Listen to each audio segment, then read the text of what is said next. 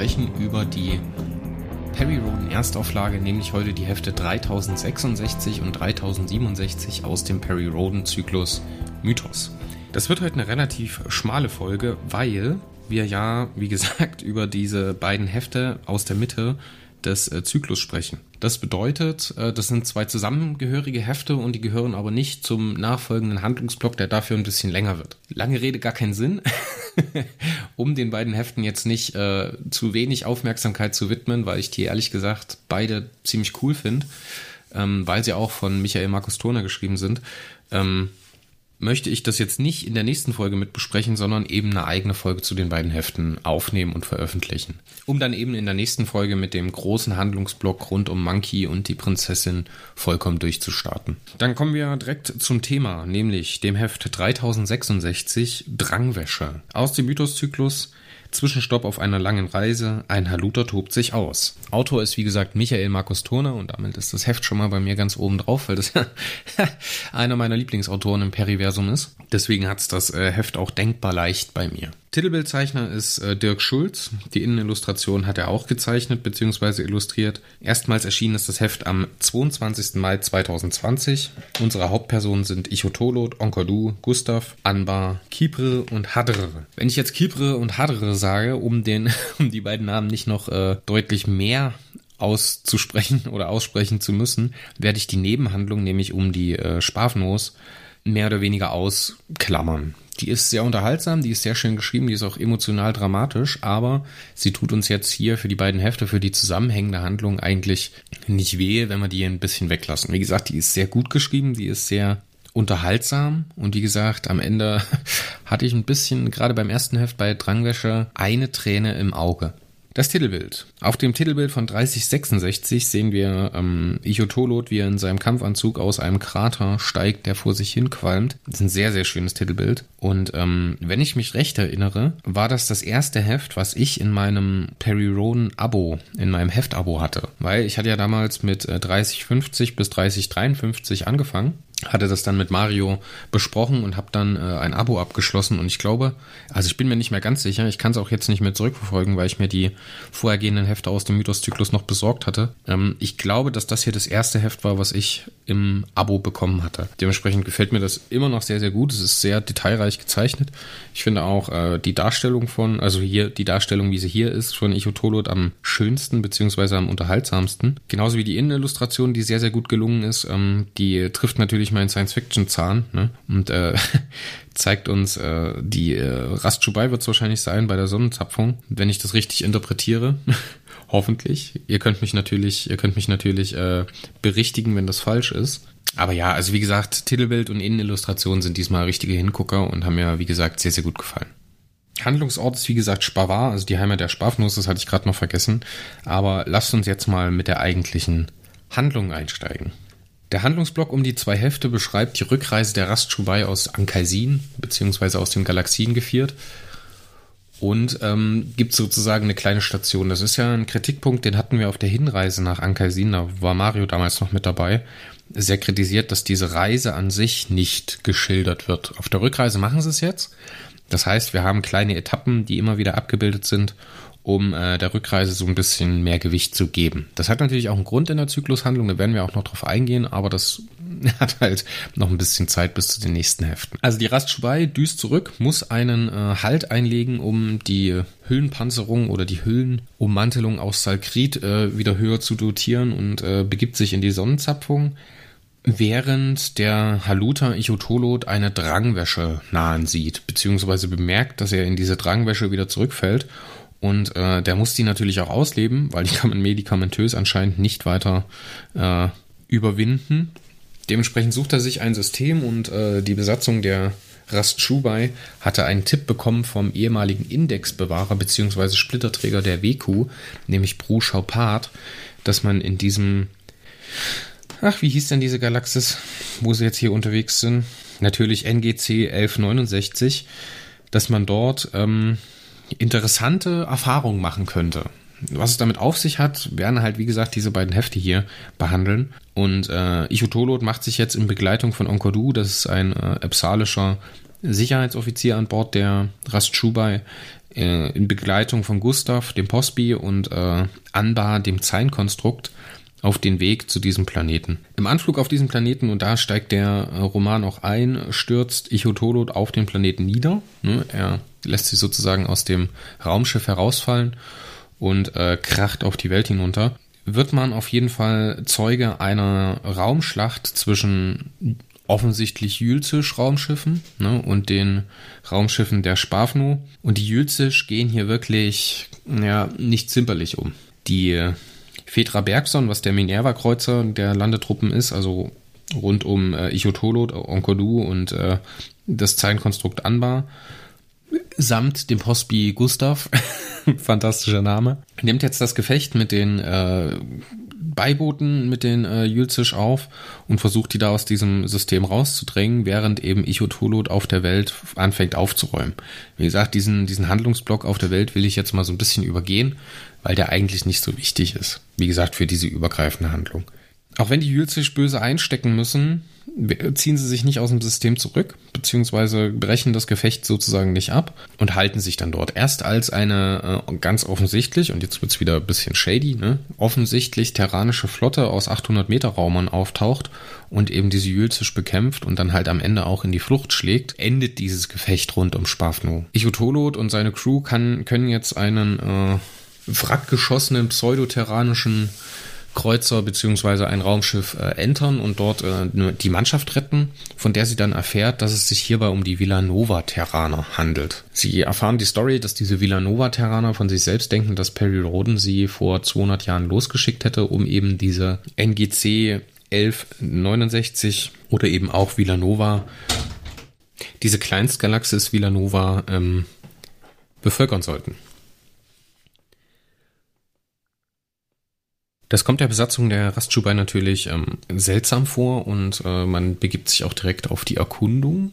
Ne? Aber nichtsdestotrotz laden die Villanova-Terraner die Galaktika ein auf den Planeten, den sie Ägidenwelt nennen. Dort ist das Machtzentrum der Villanova-Terraner und dort sind auch ihre ähm, Anführer, die Schirmherrin Tipa 8 Riordan und ihr Vordenker Alaska 9 Sedelair.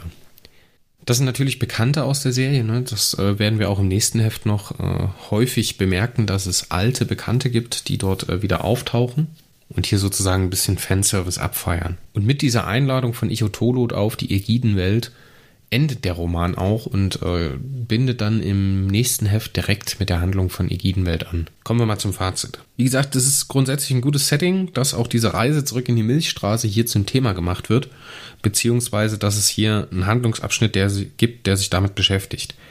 Dem Roman wird hier und da mal vorgeworfen, das liest man im Forum oder sonst wo, dass es äh, Füllromane sein sollen. Finde ich aber gar nicht. Ich finde, die geben dieser Reise noch ein bisschen Mehrwert und äh, gerade für mich als Einsteiger kriege ich da ganz viele Infos raus und kriege auch so ein paar Knochen hingelegt, mit welchen Leuten ich mich mal näher beschäftigen sollte. Weil gerade Alaska Sedelair, der wird ja jetzt im Kautarchenzyklus auch wieder zum Thema. Deswegen kann ich das durchaus wertschätzen. Ich kann es aber genauso gut verstehen, wenn Leute sagen, das hier sind äh, sogenannte Füllromane. Das bedeutet Sachen, die man äh, einfach reingeschrieben hat, einfach geschrieben hat oder mit aufgenommen hat, um die äh, Handlung ein bisschen in die Länge zu ziehen und da ein bisschen was zu überbrücken. Ich finde, das ist nicht der Fall.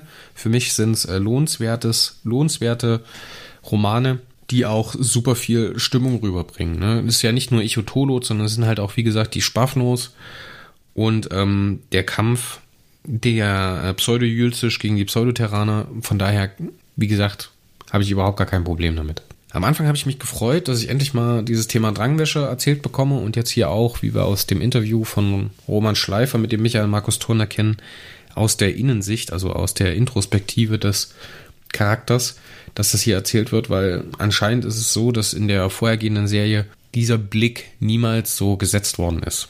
Zumindest sagt Michael Markus Turner im Interview, dass er keine Stelle gefunden hat, wo das so gewesen sein könnte. Endlich mal richtig Chaos stiften mit Ichotolo. Ja, am Ende wird gar nichts daraus, weil aus diesem Chaos stiften, was ich auch ganz gerne gelesen hätte, wenn er da einfach mal ein bisschen die Sau rauslässt, ist ja eben dieser überspannende Plot geworden. Das ist, wie gesagt, nicht schlimm, aber leider ist es halt nicht Ichotolot einfach mal aufgedreht und losgelassen auf einer Welt. Das hätte ich mir genauso gerne durchgelesen bzw. gelesen wie jetzt dieser Roman hier. Der Michael Markus Turner spricht im Interview mit Roman Schleifer natürlich noch eine andere Sache ein und das ist die Fremdartigkeit von Aliens. Und da sagt er was ganz Schlaues und das finde ich auch, äh, sollte man nicht vergessen. Diese Aliens bei Perry Roden oder bei Star Trek oder sonst was, die sind natürlich äh, mittlerweile mit der äh, technischen Entwicklung, gerade auch im Film und Fernsehen, sehen die auch gerne mal nicht humanoid aus, aber sie sind natürlich in ihrem Verhalten und in ihrem äh, Denken sehr menschenähnlich.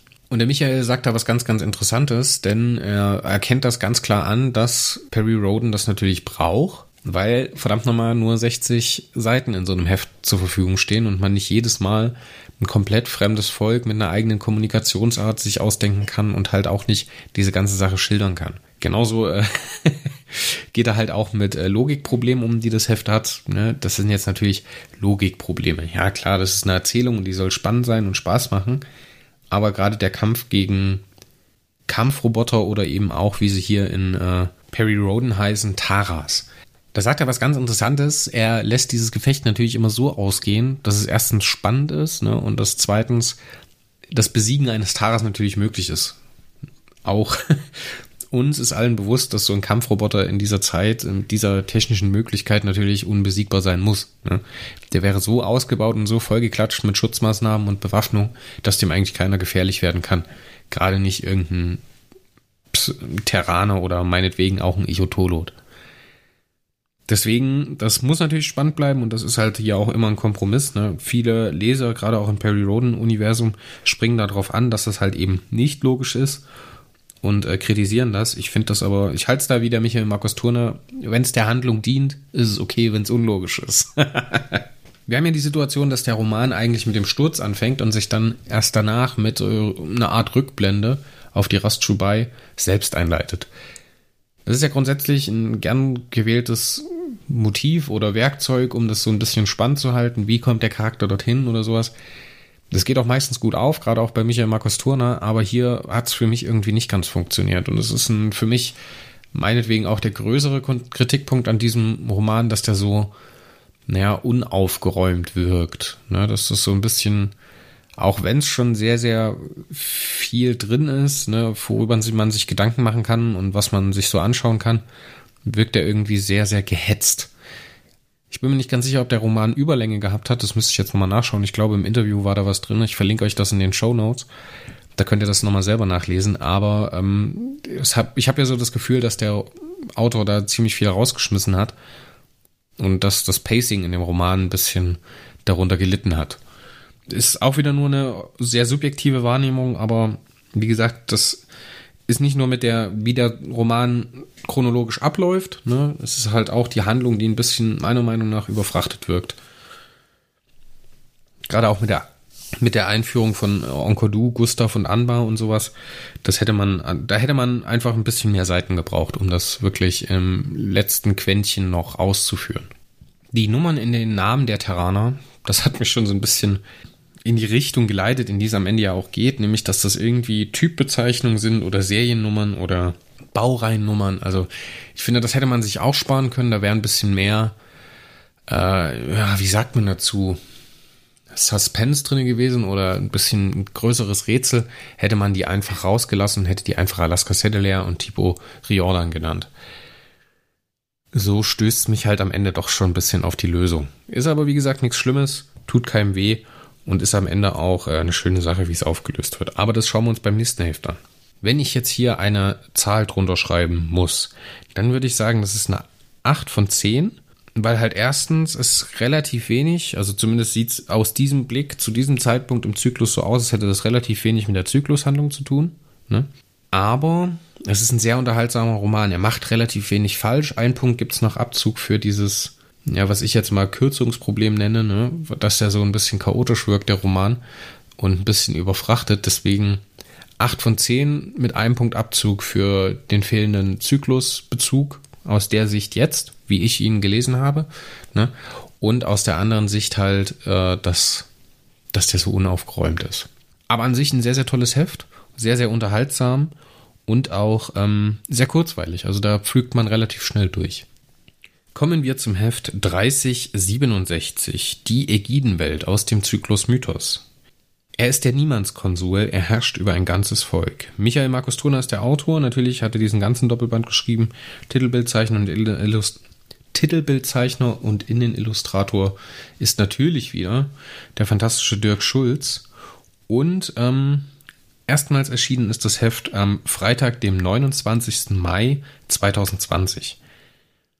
Hauptpersonen sind genau wie im letzten Heft Iotolot, Onkodu, Anbar, Gustav, you name it. Ähm, aber dazu kommen auch noch Pimus 5 Brand, Tipa 8 Riordan, Alaska 5 Settler und Cory. Wir spielen immer noch im Jahr 2047 NGZ und auf der Ägidenwelt diesmal mit einem auch wieder sehr fantastischen Titelbild, muss man sagen. Auch wenn das sehr ähnlich ist zum letzten, zumindest vom Motiv für Ichotolo, der irgendwo rausklettert und äh, anscheinend auf einer Art Statue unterwegs ist, die ein bisschen an den Master Chief aus Halo erinnert. Ähm, gefällt mir jetzt nicht mehr so gut wie das letzte Heft, weil es irgendwie same same ist. Ne? Ja, klar, eine Weiterentwicklung mit einem zusammenhängenden Heftbezug, aber hier jetzt hätte ich mir vielleicht auch was anderes vorgestellt. Vor allen Dingen, weil das Heft halt auch mehr oder andere Möglichkeiten abbildet, die man halt hier auch zeigen hätte können. Kommen wir zur Handlung. Die Rastschubai hängt immer noch an der Sonne und äh, kümmert sich um die Dotierung der Hüllensalkrit-Ummantelung mit der Sonnenzapfung, also diese Rastschubai ist sozusagen noch aus dem Rennen und Iotolot und seine Leute machen sich auf den Weg zur Ägidenwelt. Dort wird man empfangen von den Villanova-Terranern, ne, die jetzt hier sozusagen bisschen sich selbst einleiten. Und das ist jetzt halt hier wieder der nächste Handlungsplot, ne, den wir genauso ausklammern wie die Spaffno-Handlung aus dem ersten Band dieses Handlungsabschnitts. Hier wird eigentlich nur diese Villanova-Gesellschaft eingeführt. Es wird relativ schnell klar, und das auch schon am Ende des letzten Hefts, dass die positronische Steuerbefehle in ihrem Hirn hinterlegt haben und dass die eigentlich gar keine richtigen Menschen sein können. Man findet heraus, dass es in dieser Villanova-Galaxie diesen Kampf zwischen den Pseudo-Blues gibt und äh, den Pseudo-Terranern, wobei die Blues natürlich, äh, die Jülzisch sind ja sehr reproduktionsfreudig, ne? sich sehr stark ausbreiten und irgendwie zu ihrer Aufgabe gemacht haben, alle anderen Spezies mehr oder weniger auszurotten und dass die Terraner hier so als Regel normativ auftauchen und hier die äh, Jülzisch immer wieder zurückkämpfen. Im Roman wird sehr viel Zeit darauf verwendet, diese, diese Welt der Villanova-Terraner vorzustellen, diese Gesellschaft vorzustellen, ne, was es jetzt mit denen auf sich hat. Die müssen da anscheinend immer mal wieder an solche Haken, an solche positronischen Haken, um das äh, Wesen geresettet zu bekommen, um halt nicht in ihrer Programmierung, ne, so wird das relativ schnell deutlich, ähm, auszuscheren und in eine Pseudogesellschaft abzurutschen. Wir haben dann auch diese Behandlung, die sich um großen Aufstand dreht, ne, die sich darum kümmern will, dass diese Villanova-Terraner endlich frei sind und erkennen, was sie sind. Ähm, wie gesagt, den klammer ich jetzt mal mehr oder weniger aus, weil der, der ist sehr unterhaltsam, der ist sehr aufschlussreich, aber es ist halt diese klassische Planetenhandlung, die so ein bisschen den Hintergrund gibt, vor der unsere Galaktiker unterwegs sind.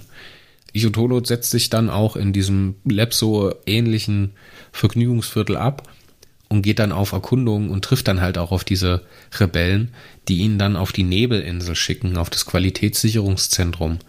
Dort soll nämlich ein Kairaner sein. Jetzt kommen wir wieder auf Bruschau Paar zurück, der natürlich diesen Tipp gegeben hat. Anscheinend waren die Kairaner hier, als sie äh, zur Milchstraße aufgebrochen sind und haben hier ein großes Experiment gestartet. Diese Ägidenwelt und Villanova scheint auch lange in Verbindung zu gewesen zu sein mit äh, anderen Kairanern, auch in der Milchstraße dann später dass man eben per Bilokalsphäre dort äh, Sachen verschieben konnte. Die Kairaner an sich scheinen aber nicht mehr vor Ort zu sein. Zumindest glaubt man das, bis man schließlich zu dieser Nebelinsel kommt. Als B-Handlung an der Stelle haben wir halt als beschleunigten Faktor den äh, Cory, der ein sehr hochwertiger äh, Pseudoterraner ist, ne, diese Typbezeichnung, die gibt sozusagen, sozusagen an, welche Modellreihe das ist und wie weit die entwickelt sind. Ne? Und je höher die ist, desto menschenähnlicher und desto eigenständiger ist die. Und dieser Cory ist äh, ein Klon von Ribald Corello, ne, diesem Supermutanten aus der frühen Heftserie. Genauso wie Alaska Sedeler auftaucht und eben auch diese ähm, Tiperiordan. Wer das alles ist, wenn wir alles noch später im Warpcast dazu kommen, wird sich auch noch aufklären. Alaska Settler müssen wir relativ wenig besprechen, weil der ja eben, wie gesagt, heutzutage auch noch im Chaotarchenzyklus eine Rolle spielt.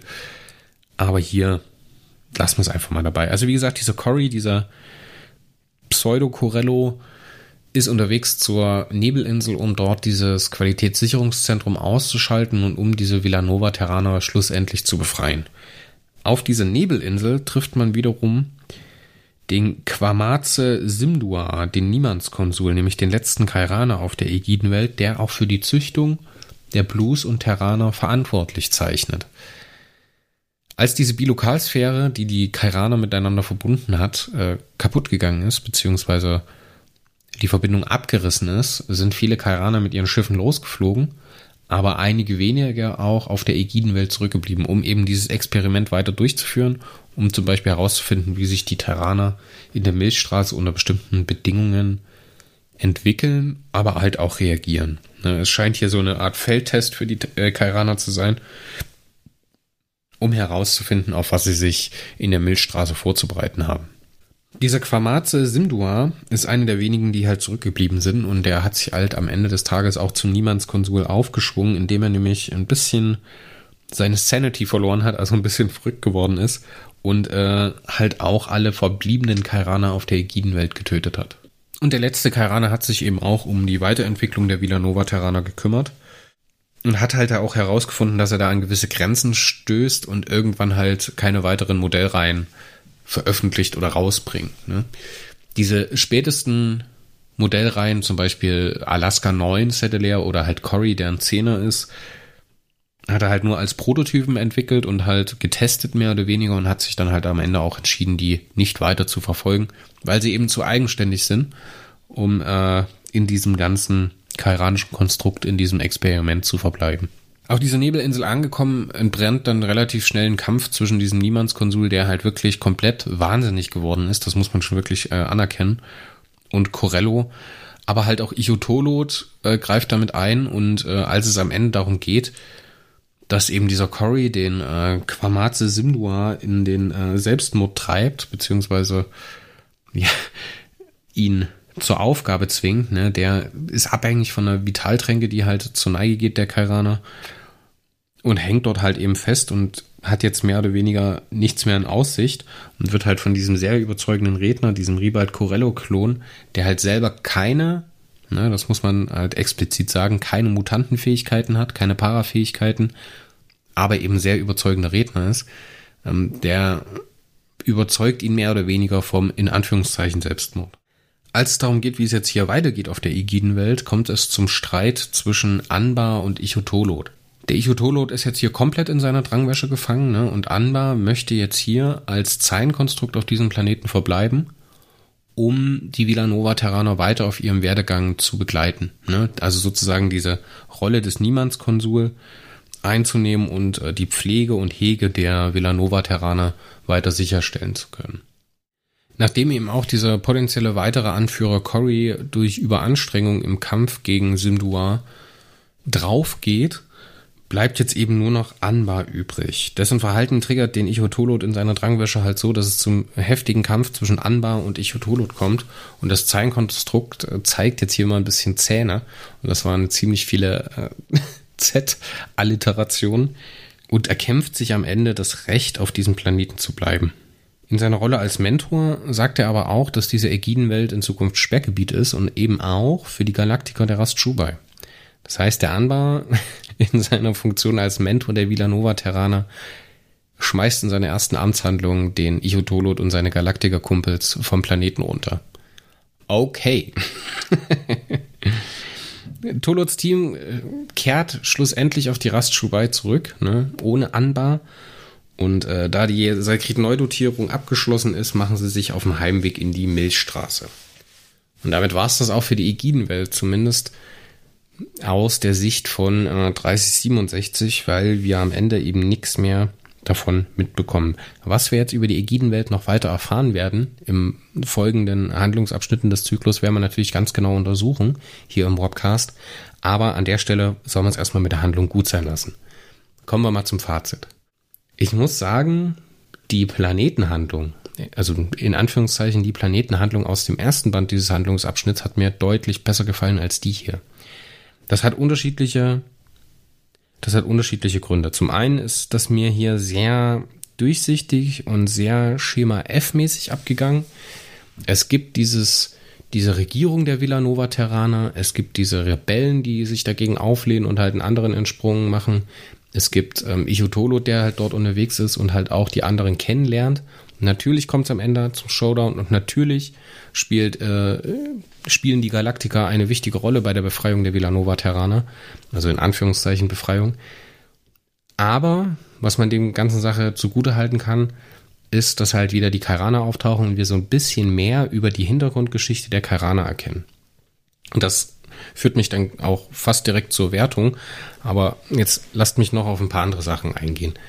Ein Abzug gibt es für mich auf jeden Fall für dieses ähm, Name-Dropping, ne? diese Tipa Riordan und Alaska Settler Sache.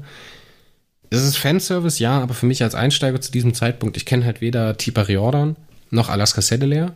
Natürlich kann ich das dem Heft jetzt nicht zum Vorwurf machen, aber die Charaktere im Heft spielen natürlich mit diesen Emotionen, mit diesem Erkennen von Alaska und von Tipa Riordan, was ich natürlich nicht nachvollziehen kann. Ne? Also dementsprechend ist es halt so ein schwacher Kritikpunkt für mich. Es ist halt was, was mir persönlich nicht gefällt, dass es hier halt wieder auf so Name-Drops hinausläuft, die relativ wenig Sinngehalt haben. Ne? Also ich kann halt nicht ableiten, wie sich jetzt Alaska verhalten hätte oder Tiberi verhalten hätte oder Ribald Corello verhalten hätte, weil ich sie erstens nicht kenne und weil das hier halt andere Personen sind. Ne? Ja, Kritikpunkt ja, ne? aber schwache Kritikpunkte, also jetzt nichts, was das Heft irgendwie schlecht machen würde am Ende des Tages. Ich finde es gut, dass äh, die Zeilenkonstrukte hier so ein bisschen Farbe bekennen und diese künstliche Lebensform der Pseudoterraner beziehungsweise der Villanova-Terraner so ein bisschen ja, ich will es jetzt mal adoptieren nennen. Das finde ich sehr schön, auch dass Anbar hier eine Rolle bekommt ne, und dass er sich auch halt gegen einen in Drangwäsche befindlichen Haluter durchsetzen kann, beziehungsweise wehren kann, finde ich sehr gut.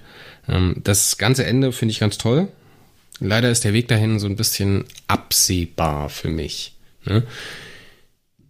Kommen wir mal zur Wertung des Heftes ich hatte es ja im letzten Heft schon angesprochen, der Abzug fürs erste Heft aufgrund des fehlenden Handlungsbezugs im Zyklus, den kann ich jetzt hier natürlich nicht nehmen. Ne? Also den Punkt hält es auf jeden Fall, dann wären wir nämlich mal bei neun Punkten. Ein Abzug bekommt es für mich ganz subjektiv, ja, ich weiß, ganz subjektiv für die Name Drops und für die Bezüge, die ich halt nicht erkenne als Einsteiger beziehungsweise als neuer Leser. Ähm, für Leute, die ich nicht kenne, kann ich halt keine Emotionen haben und wenn das Heft ganz eindeutig darauf aufbaut in der Situation, dann geht mir das natürlich ab und dann kann ich das halt nicht wertschätzen. Dementsprechend sind wir bei 8 von 10 und ähm, ja, irgendwie fehlt mir am Ende was. Irgendwie fehlt mir am Ende was und äh, gerade in dem zweiten Band wird für mich deutlicher, auch wenn es halt coole Reveals gibt über die Kairana, dass äh, oder es wird verständlicher für mich, dass der ein oder andere dazu Füllroman sagt. Ja, auch wenn ich das äh, Wort halt hier nicht in den Mund nehmen möchte, weil dafür ist einfach zu viel da und viel zu unterhaltsam und es gibt zu viele Reveals über die Handlung. Wie gesagt, das ganze Ding macht Spaß, aber halt nicht in letzter Konsequenz. Aber ich denke, mit einer 8 von 10 ist das immer noch ein Top-Heft im äh, Zyklus. Und wie gesagt, dieser Doppelhandlungsblock ist auch meiner Meinung nach nichts so hochtrabend ist, dass man das einem Neuleser jetzt nicht in die Hand geben kann. Das ist ein 120 Seiten Roman zusammen. Ja? Den kann man halt super mal jemandem geben, der halt einfach mal ein bisschen Bock hat, abseits von Periroden was zu lesen. Apropos abseits von Periroden was zu lesen. Ich muss jetzt mal ganz ehrlich sein. ich lese ja jetzt hier schon da schon ein bisschen länger, also ein bisschen viel Periroden. Aber ich muss sagen, der Periroden fehlt mir an solchen Stellen immer. Natürlich ist es interessant, mit Ichotolot unterwegs zu sein. Natürlich ist es interessant, die Villanova-Terraner kennenzulernen, aber dass Perry hier nicht dabei ist, ähm, finde ich ehrlich gesagt sehr schade. Und das ist für mich aktuell, so in der Retrospektive, wie gesagt, ich bin jetzt durch, durch den Mythoszyklus, gerade in der zweiten Hälfte ein ganz, ganz großes Problem, dass die Handlungsanteile für Perry einfach viel zu gering sind weil Perry halt einfach so ein Dude ist, den ich unfassbar sympathisch finde und der mich auch so ein bisschen in der Handlung hält. Und das werden wir in den nächsten Folgen hören oder merken, gerade wenn wir über die ganze Handlung rund auf Monkey und um Atlan sprechen werden. Der Perry fehlt mir da. so blöde wie es klingt und deswegen ist auch die zweite Hälfte im Mythoszyklus so ein bisschen, ja, anstrengend, weil man sich halt über diese Handlungsblöcke der Milchstraßenhandlung zurück ins Dioversum kämpfen muss, um dann dort so ein bisschen ich mag die Dioversumsromane und ich finde die ganz toll, ja, aber es ist trotzdem ein bisschen Perry mit Handbremse. Deswegen ähm, versteht mich nicht falsch. Ich finde so eine Romane hier, die Michael Markus Turner in dem Doppelband vorgelegt hat, immer toll, ja, aber es fehlt schlicht und ergreifend mein Perry. und auf dieser Note möchte ich rausgehen. Wie gesagt, zweimal acht Punkte für die beiden Hefte hier. Michael Markus Turner legt einen, Doppel, äh, legt einen wundervollen Handlungsabschnitt hin, den er mehr oder weniger selber gestaltet hat.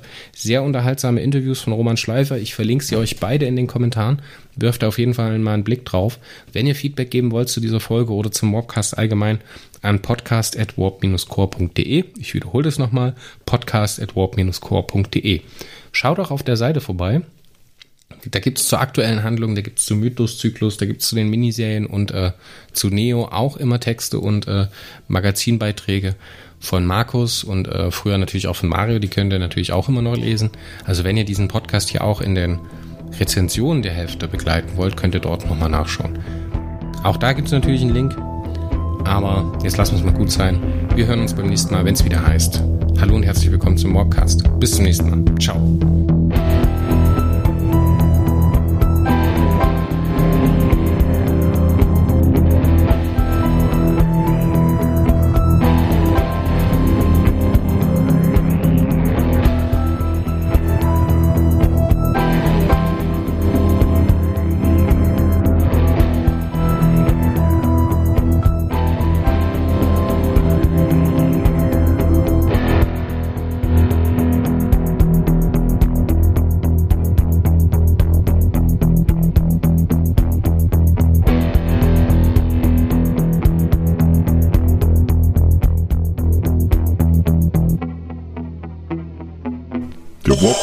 Ist eine Gole Media Produktion.